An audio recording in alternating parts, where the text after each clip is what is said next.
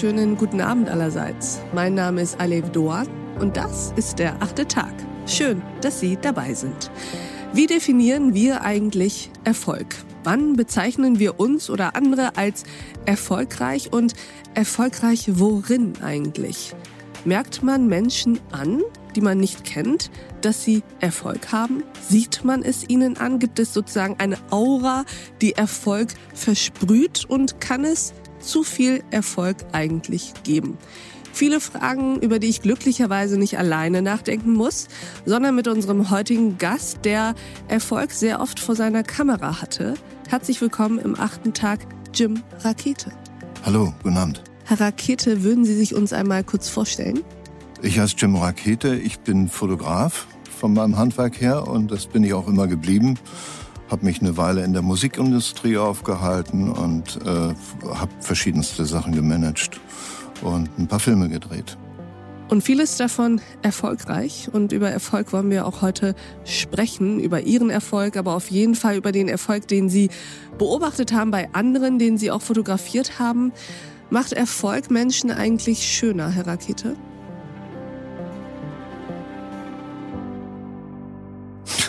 ja. Naja, sagen wir mal so, man hat einen größeren Eindruck von denen. Wenn, äh, wenn einem jemand begegnet, der in seinem Gebiet sehr erfolgreich ist, im Sinne von wahnsinnig viel Zustimmung erlebt, dann schlägt sich das in der Körpersprache und äh, im Benehmen auch ein Stück weit wieder. Und äh, man kann das sehr gut beobachten, äh, wenn, wenn es äh, eine Persönlichkeit gibt, die irgendwie von dem, was sie gemacht hat, zurücktritt. Dann hat man, wenn man die das nächste Mal sieht, manchmal das Gefühl, dass sie ein bisschen kleiner wirken. Mhm. Und das hat natürlich mit der eigenen Rezeption zu tun, dass man den Erfolg vermisst oder dass man den, den Resonanzraum der Person vermisst. Also würden Sie sagen, gibt es tatsächlich so eine Aura, die man hat, wenn man erfolgreich ist? Ja, es gibt eine gedachte Aura, aber die liegt im Auge des Betrachters. Also ich glaube, das ist eher ein Effekt. Das ist eher ein Effekt, der beim Zuschauer so ankommt. Und der nur funktioniert, wenn man weiß, dass das Gegenüber erfolgreich ist. Ja. Ah ja. Lassen Sie uns mal äh, zum Kern erstmal kommen und Grundsätzliches sozusagen besprechen. Wie definieren Sie eigentlich Erfolg? Naja, es gibt zwei Sorten von Erfolg. Das eine ist der persönliche Erfolg. Das heißt, dass jemand ein persönlich gesetztes Ziel erreicht. Und das zweite ist der öffentliche Erfolg. Das heißt, das, was ein Publikum gutiert an Erfolg. Und dann gibt es vielleicht noch den Darstellungserfolg. Also können Sie äh, uns den mal erklären? Der Darstellungserfolg, der ist für für meine persönliche Perspektive derjenige, der entsteht, wenn eine Person so tut, als sei, sie erfolgreich und damit erfolgreich ist. Also, also sich besonders gut profilieren kann. Eine Darstellungskarriere mhm. innehat. Das gibt's natürlich auch. Ich habe mich gefragt, ob wir in einer Gesellschaft leben, die die zweite Form, diese zweite Definition des Erfolgs, die ja sehr eng geknüpft ist, eben dann auch an Ruhm zum Beispiel, ob wir diese Form des Erfolgs zu sehr betonen. Selbstverständlich. Selbstverständlich. Wir suchen ja nach der Messbarkeit von Erfolg. Das heißt, eine der Grundfesten unserer Gesellschaft ist ja der Wettbewerb. Und verzweifelt halten wir uns nach Maßeinheiten fest, mit denen wir das irgendwie messen können. Wie zum Beispiel? Fußball. Also das Verblüffendste für mich ist Fußball. Immer noch gucken sich Hunderttausende Menschen an, wie 22 Leute einem Ball hinterherlaufen. Und da gibt's auch irrsinnig schöne Momente. Aber der Clou bei der ganzen Sache ist, dass es messbar ist. Das heißt, da gibt es äh, eine Torfolge, da gibt es ein Zahlenverhältnis am Ende und da gibt es eine Tabelle, auf der das landet und Menschen lieben das, sonst würden sie sich das nicht angucken. Das heißt, ich höre da so ein bisschen raus, dass es für viele um Erfolg des Erfolgswillen geht. Ich glaube, dass es ein, also durch die Konkurrenz, durch den natürlichen Wettbewerb, der in der Natur vorherrscht, dass es in unsere DNA eingeschrieben ist, dass wir im Wettbewerb uns befinden, die ganze Zeit. Und deshalb ist es auch von der Präsenz her, also wenn jemand einen Raum betritt oder was weiß ich, es entstehen Hackordnungen, ob wir wollen oder nicht. Die Psychologie ist voll von solchen Untersuchungen. Insofern ist ja Erfolg dann auch eine Form von Ordnungssystem, das so ein bisschen die Gesellschaft strukturiert in erfolgreiche und weniger erfolgreiche und daraus gehen dann bestimmte Verhaltensmuster heraus. Na klar, also wenn wir über irgendjemanden nicht Bescheid wissen, dann gehen wir an unseren Computer und googeln den und gucken in Wikipedia und da stehen genau diese Sachen drin. Die Verkaufszahlen, der Erfolg, der äh, war so lange in seinem Leben das und das und äh, das wird leicht überbewertet, weil wir ja nie wissen, was derjenige mit seinem Leben eigentlich vorhatte, weil darüber gibt's ja keine Kategorien. Also liegt es so ein wenig in der Natur einer Leistungsgesellschaft, ein Ticken zu sehr in den Erfolg Erfolg vernaht zu sein, könnte man sagen. Und die Kehrseite der Medaille vielleicht, und darauf würde ich jetzt gern zu sprechen kommen, nicht zu sehen. Es wird ja sehr viel darüber gesprochen, dass wir in Deutschland das Scheitern nicht angemessen berücksichtigen, nicht angemessen mit dem Scheitern umgehen, wohingegen in den USA ja die vielen Schei Karrieren, die mit dem Scheitern begannen, eben auch glückliche Enden sozusagen gefunden wurden, weil die Leute nicht aus der Gesellschaft herausgeschubst wurden, weil sie einmal gescheitert sind. Ist also Erfolg, wahrer Erfolg, eine erfolgreiche Gesellschaft nur dann möglich, wenn wir auch ihre Kehrseite, das Scheitern, akzeptieren?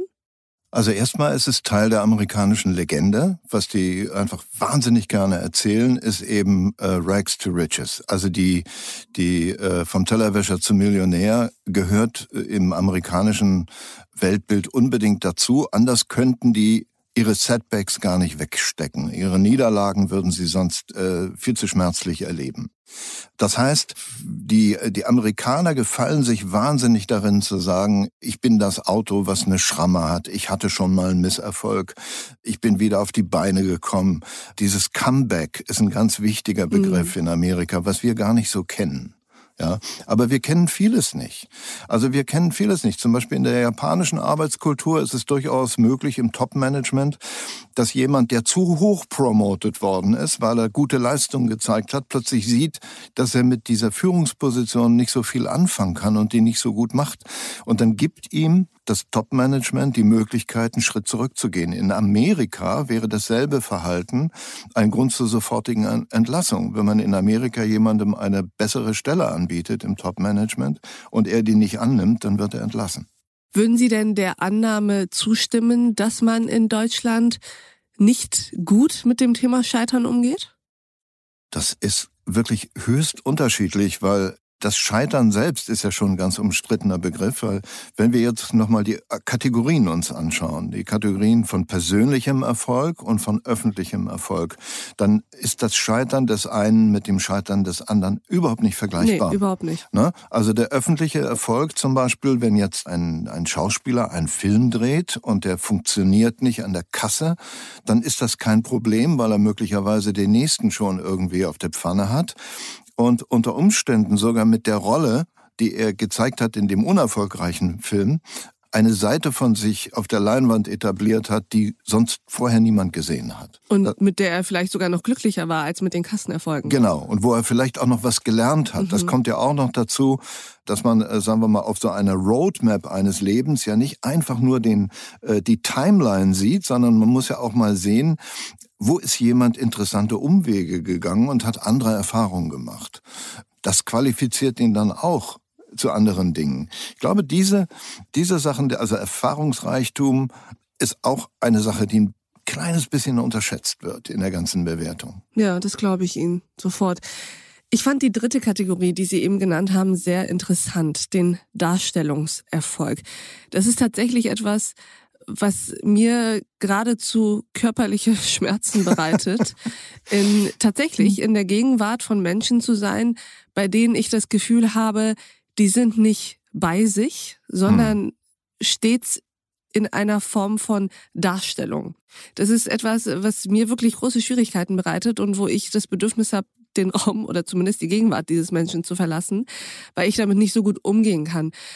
Ich kann mir vorstellen, dass es für einen Fotografen auch schwierig ist. Wie sind Sie damit umgegangen, wenn Sie vor der Linse Menschen hatten, bei denen Sie eben genau diese, ich weiß nicht, ob Sie die gleichen Gefühle dabei haben wie ich, aber bei denen Sie Ihnen klar war, hier handelt es sich um Darstellungserfolg? Ja, das ist ein Geheimnis. Ähm, was ich selber nicht, äh, was ich selber nicht verstehe, aber es gibt bei Fotosessions gibt diesen kleinen Moment, wenn man auf jemanden trifft, Meistens ist das ja, äh, wenn es jemand ist, der erfolgreich im Sinne des Publikums ist, der nicht viel Zeit hat. Und dann ist die Frage, ob man mit dem irgendeine Art von Verbindung herstellen kann oder nicht. Und das ist ein dramatischer Moment zunächst mal, weil ich meine, beide Seiten wollen ja ein gutes Ergebnis. Mhm. Und es gibt so Fotografen, die das zum Beispiel äh, auf der technischen Ebene lösen. Meine Kollegin Annie Leibowitz schreibt in ihrer Autobiografie äh, einen sehr schönen Satz darüber, dass sie zu guten Fotos kommt, weil es ihr nur um gute Fotos geht. Hallo, das ist bei mir immer anders gewesen. Ich habe mich immer wahnsinnig interessiert für die Leute, die ich fotografiert habe. Und das hat's mir leicht gemacht. Auch, es hat mir auch leicht gemacht, die Menschen zu öffnen an der Stelle, weil, weil das ist etwas, was das Gegenüber sofort spürt, ob das Interesse echt ist oder ob man irgendwie ein paar Sätze sagt. Das heißt, zu spüren, dass es ihnen nicht um das Produkt geht, für das sie vielleicht beauftragt worden sind, sondern um die eigene Person. Na, ich habe das Foto immer so gesehen als so eine Art Beleg. Das Foto ist mhm. irgendwie so der, der Kassenbon einer Begegnung für mich. Dass ich dann so sage, so, ah, ich weiß heute noch genau, was Mikhail Gorbatschow gesagt hat in dem Moment, als er so geguckt hat. Das weiß ich heute noch. Das habe ich komischerweise bei digitalen Fotos nicht so stark wie bei analogen. Aber dieses, diese Verknüpfung von Bild und Ton, in der Fotografie, das ist geradezu Marcel Proust-artig. Also das mhm. ist so ein Kristall, was dann irgendwie aufgeht.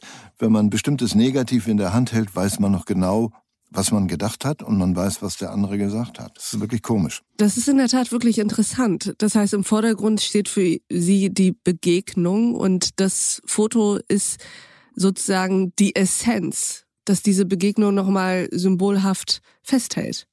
Ja, ich sage, es ist die Quittung. Das ist mein Beleg. Das ist mein Beleg. Also das ist auch etwas, was ich so das irrsinnig, heißt? ich irrsinnig schade finde, dass normalerweise Menschen das nicht haben. Also wenn wir uns jetzt was nicht haben, diesen Beleg, mhm. ja, wir beide treffen uns jetzt hier mit zwei Mikrofonen und das wird äh, äh, gesendet und äh, weiß ich nicht was. Aber der Beleg, den ein Foto darstellt, der ist irgendwie, den kann man so richtig in die Brieftasche tun und mit sich tragen. Das ist irgendwie noch mal was anderes. Das hat irgendwie eine, es hat eine Haptik. Einfach.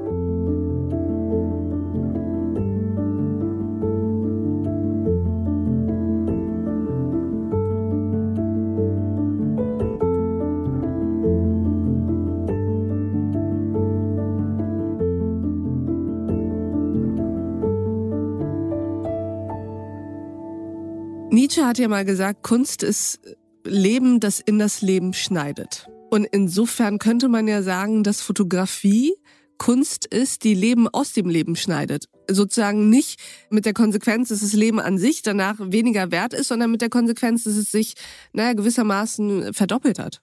Ja, ich kann dem viel abgewinnen, weil meine ursprünglichste Motivation äh, mit der Fotografie war die, dass ich als kleiner Junge so eine Box in der Hand hielt und habe darin die Maschine entdeckt, mit der man die Zeit anhalten kann. Man kann die Welt anhalten für die Dauer von so einer Dreißigstel Sekunde. Mhm. Und da habe ich so gedacht, wow, wow, was für eine Maschine, also was für ein, äh, was für ein Gerät, ja. Und das ist mir immer irgendwie sehr nahe geblieben der fotografische Moment, dieses Einfrieren. Auf der anderen Seite muss ich auch ganz ehrlich sagen, es gibt ja so wahnsinnig wenig, was das Foto weiß. Das Foto weiß nicht, was links, äh, rechts und links ja. davon passiert ist oder vorne und hinten. Es weiß nicht, was davor passiert ist. Es weiß nicht, was danach passiert ist. Aber genau deshalb hat ein Foto eine ganz hinreißende Unschuld, weil es einfach nur diesen einen Augenblick beschreibt. Und wohlgemerkt einen Augenblick. Also die Kamera ist ein Auge. Kann es, wenn man so an die Fotografie herangeht wie Sie, kann es dann eigentlich ein gutes Foto aus einer unangenehmen Begegnung geben? Na, unbedingt. Also, wie, wie, wie kommt das dann zustande? Na, unbedingt. Also ich, ich glaube, das ist so im Grunde genommen eine Gesprächsqualität auch. Also unbequeme Begegnung, das gehört einfach dazu. Und, und wenn man jemandem gegenüber sitzt mit der Kamera und man denkt jetzt, hm, wie mache ich das jetzt? Ich, ich finde irgendwie keinen Zugang zu dem oder so, dann fängt man an, sich Mühe zu geben. Dann fängt man an, achtsamer zu sein. Und bei Gesichtern, die einem vertraut erscheinen und die man ohnehin mag, ähm, denkt man, man kriegt das geschenkt. Das mhm. ist natürlich Quatsch. Das ist natürlich Quatsch. Man sollte immer ein bisschen arbeiten und es sollte nie aussehen wie Arbeit. Das ist auch so ein Geheimnis bei dem Beruf, äh, dass man sich nicht beim Arbeiten erwischen lassen darf. Weil, ne, das ist ein Fehler. Das ist ein Fehler. Ich glaube, ähm, das ist bei meinem Beruf nicht unähnlich. Ja, und auch die, äh, das Scheitern ist auch interessant, weil ich habe, wenn ich fotografiere, habe ich eine gewisse Woody Allen-Haftigkeit. Dann bin ich auch fahrig und mache Sachen und dann fallen mir die Kontakte aus den Kameras und weil ich es irgendwie aufregend finde, mit Menschen zu sprechen. Und, und äh, das fließt so ein in den Prozess und der Prozess ist alles. Also ich glaube an das Prozessuale beim Fotografieren. Werden Sie in dem Sinne dann auch zum Darsteller Ihrer selbst in diesem Prozess? Nee. Das heißt, es geht Ihnen dann währenddessen nicht darum, auch eine gewisse Form der Unterhaltung zu bieten bin überhaupt ein lausiger Darsteller. Also ähm, das ist geklärt in meinem Leben. Sehr gut, das haben Sie schon hinter sich. Ne, ich habe mal, ich äh, habe mal in irgendeinem Film aus äh, aus irgendeiner Not heraus habe ich mal dilettiert äh, am Bildrand und habe festgestellt, das überlässt man besser denen, die das gerne machen.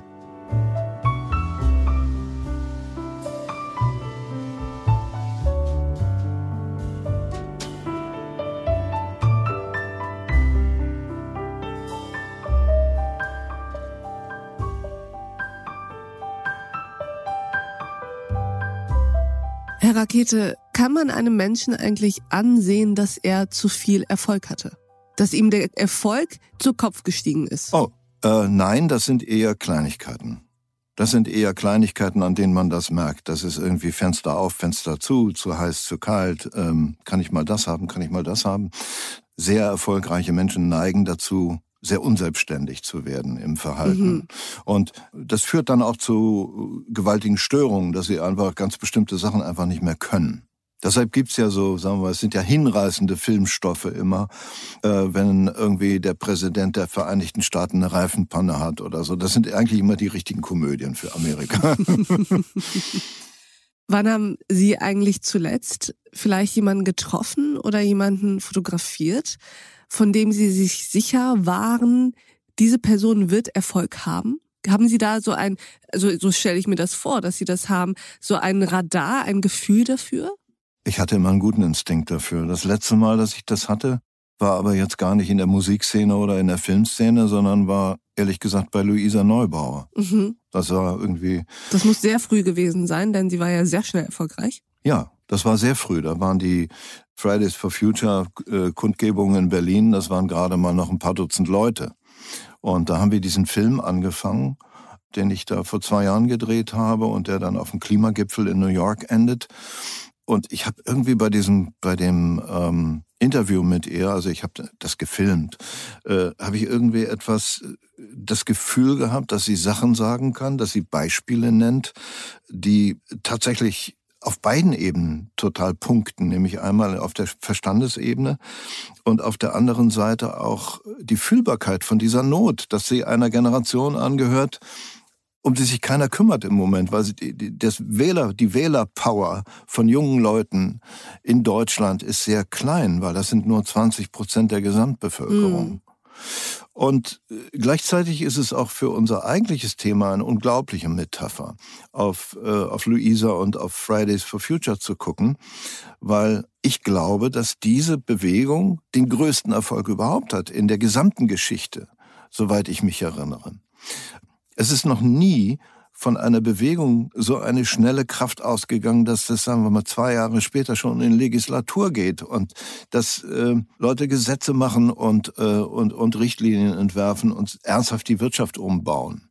Und ich glaube, die einzigen, die das noch nicht so richtig sehen, ähm, sind die Fridays for Future Leute selber, die, die glaube ich noch zu sehr beschäftigt damit sind, dass sie sagen, keiner kümmert sich drum, keiner macht was und so. Doch, es passiert ganz viel jetzt schon. Aber macht das nicht auch so ein Stück weit die Authentizität dieser Bewegung aus, eben nicht zu gucken, ach guck mal, wie erfolgreich wir sind, ganz super, sondern so sehr für dieses Thema zu brennen, dass es diesen Punkt, an dem man etwas erreicht hat, gedanklich gar nicht geben kann? Also ich glaube, das eigentliche Benzin im Tank von Fridays for Future ist, um mal die falsche Metapher zu verwenden, ist, äh, die, völlig ist die, die völlig falsche Metapher, ist die Betroffenheit. Mhm. Äh, sie sind die Betroffenen dieser Krise. Und weiß ich nicht, für ältere Menschen wie mich ist es äh, ja, ich meine, wäre es auch super, wenn die Welt sich jetzt ganz schnell ändern würde und ich arbeite auch daran, so weit wie möglich. Aber für die jungen Leute ist es einfach, die sehen ihre eigene Zukunft und sehen die Not, die auf sie zukommt. Und zum ersten Mal seit so vielen Jahrzehnten, wo alles immer bergauf gegangen ist in Deutschland, wird es jetzt wahrscheinlich ein Stück weit zurückgehen. Das wird kosten. Dieser, dieser Energiewandel, der wird uns eine Menge kosten. Wie oft haben Sie eigentlich das Gefühl, dass zu viele Menschen erfolgreich sind, bei denen Sie das überhaupt nicht verstehen können?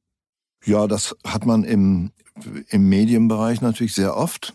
Wenn man User ist, dann guckt man sich so bestimmte Sachen an und sagt, okay, war das jetzt äh, nötig oder ist es nur, um das Bild besonders bunt zu machen? Mhm. Und es wird sehr viel gemacht, damit das Bild bunt bleibt, weil wir uns einfach tatsächlich, also das, was Neil Postman in seinem apokalyptischen Buch über, äh, über Wir amüsieren uns zu Tode damals geschrieben hat, das ist eben schon lange Realität, dass wir selbst die Fakten brauchen wir noch unterhaltsam dargeboten. Also selbst da brauchen wir noch eine Garnitur und einen Salat vorweg und äh, das muss alles äh, toll aussehen oder dramatisch sein. Und das befremdet mich ganz oft. Hm. Natürlich, logisch. Das verstehe ich gut. Letzte Frage, Herr Rakete, dann lasse ich Sie wieder in Frieden und in Freiheit. Wann haben Sie sich eigentlich zuletzt unerfolgreich gefühlt? Oh, das äh, durch die ganze Corona-Pandemie. Durch die ganze Corona-Pandemie habe ich mich absolut weggesperrt gefühlt, weil ich eben immer das Gefühl hatte, jetzt muss man doch erst recht aus dieser Not etwas Gutes machen. Ja, natürlich, ein paar Projekte sind dann trotzdem gelungen. Ich habe einen kleinen Film bei mir im Studio gedreht, den, äh, der aber mehr oder weniger ein, äh, ein großer persönlicher Erfolg aller Beteiligten war. Das konnte ja nicht groß werden in dieser Zeit, weil es auch so unaufwendig war. Und ich fange übermorgen wieder an mit einem kleinen Film und der wird auch wieder in einem Theater gedreht. In Potsdam. Und dieser Ankündigung ist doch gar nicht mehr so viel hinzuzufügen. Lieber Jim Rakete, vielen Dank, dass Sie bei uns im achten Tag waren. Ich bedanke mich gleichfalls. Und ich danke auch Ihnen, liebe Hörerinnen und Hörer, fürs Mithören und Mitdenken. Und ich würde mich freuen, wenn wir uns im nächsten achten Tag wieder begegnen. Bis dahin, auf sehr, sehr bald. Ihre Alev Doan.